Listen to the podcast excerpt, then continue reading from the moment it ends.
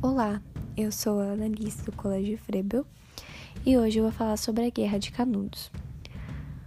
Canudos era uma fazenda abandonada que foi ocupada por seguidores de Antônio Conselheiro, um dos ícones do movimento messiânico no Brasil.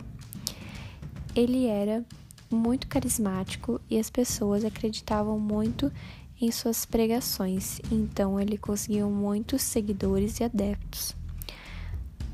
Canudos, a região de Canudos, começou a crescer muito, e isso desagradava os fazendeiros que pediam a mão de obra. E o governo também, porque o conselheiro não seguia o, o republicanismo.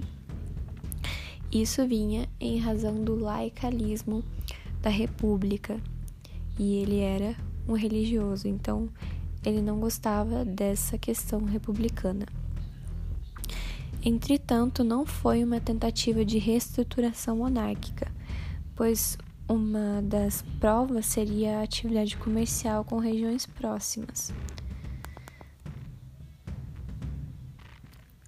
Devido a um possível conflito entre outra região, o Juazeiro e os Canudos, devido à falta de entrega de madeira, o governo envia tropas para impedir elas não conseguem chegar a Canudos, porque foram barradas pelos homens de Canudos muito antes de chegar à região.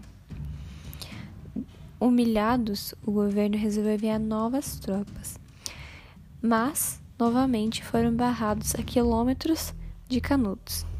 A terceira tropa então foi enviada, pois isso se tornou um objetivo muito forte do governo para barrar esse, tipo de manifestação que parecia ser monárquica, mesmo que não seja.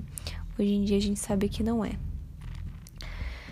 A terceira tropa foi enviada e ela conseguiu conquistar uma das vilas de Canudos. Entretanto, mais uma tropa foi necessária e essa foi a última, que varreu Canudos, incendiou casas e matou muitos habitantes.